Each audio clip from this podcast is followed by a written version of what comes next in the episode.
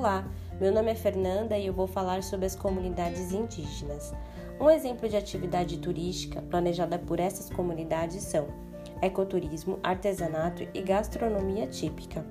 No caso deste exemplo, falarei sobre os Yanomami e a comunidade do Iaripó, como eles chamam o Pico da Neblina, que é o ponto mais alto do Brasil. Falta pouco para que os Yanomami possam iniciar o ecoturismo ao Iaripó. O projeto, que teve o plano de visitação aprovado pelo ICMBio, aguarda agora a aprovação da FUNAI para que a atividade esteja regularizada. O Iaripó é duplamente protegido por pertencer à terra indígena Yanomami e ao Parque Nacional do Pico da Neblina.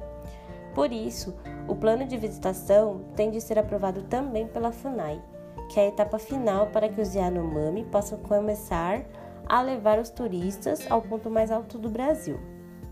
A gestão da atividade será de responsabilidade da Associação Yanomami do Rio Cauabures, em conjunto com a Associação das Mulheres Yanomami Kumirayoma. A visitação se apresenta como uma alternativa de geração de renda para os Yanomami e deve ajudar a suprir necessidades por bens manufaturados hoje imprescindíveis à sua sobrevivência física e ao seu bem-estar.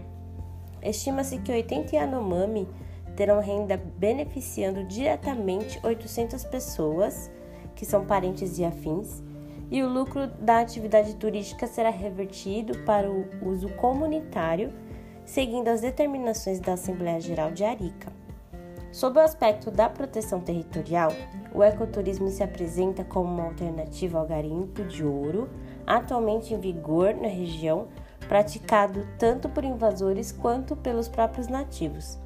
Os Yanomami envolvidos com garimpo são, na sua maioria, jovens do sexo masculino que buscam na atividade uma renda para manter a família, alegando não terem outra opção.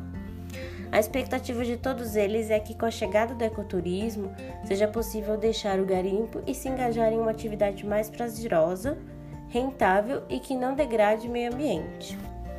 Quem tiver interesse em conhecer o Yaripó com os Yanomami deve ter paciência, pois a visitação estava prevista para ser aberta ao público em 2019, após a aprovação da FUNAI. Porém, infelizmente, houve a pandemia e o Pico da Neblina ainda não foi aberto para visitação.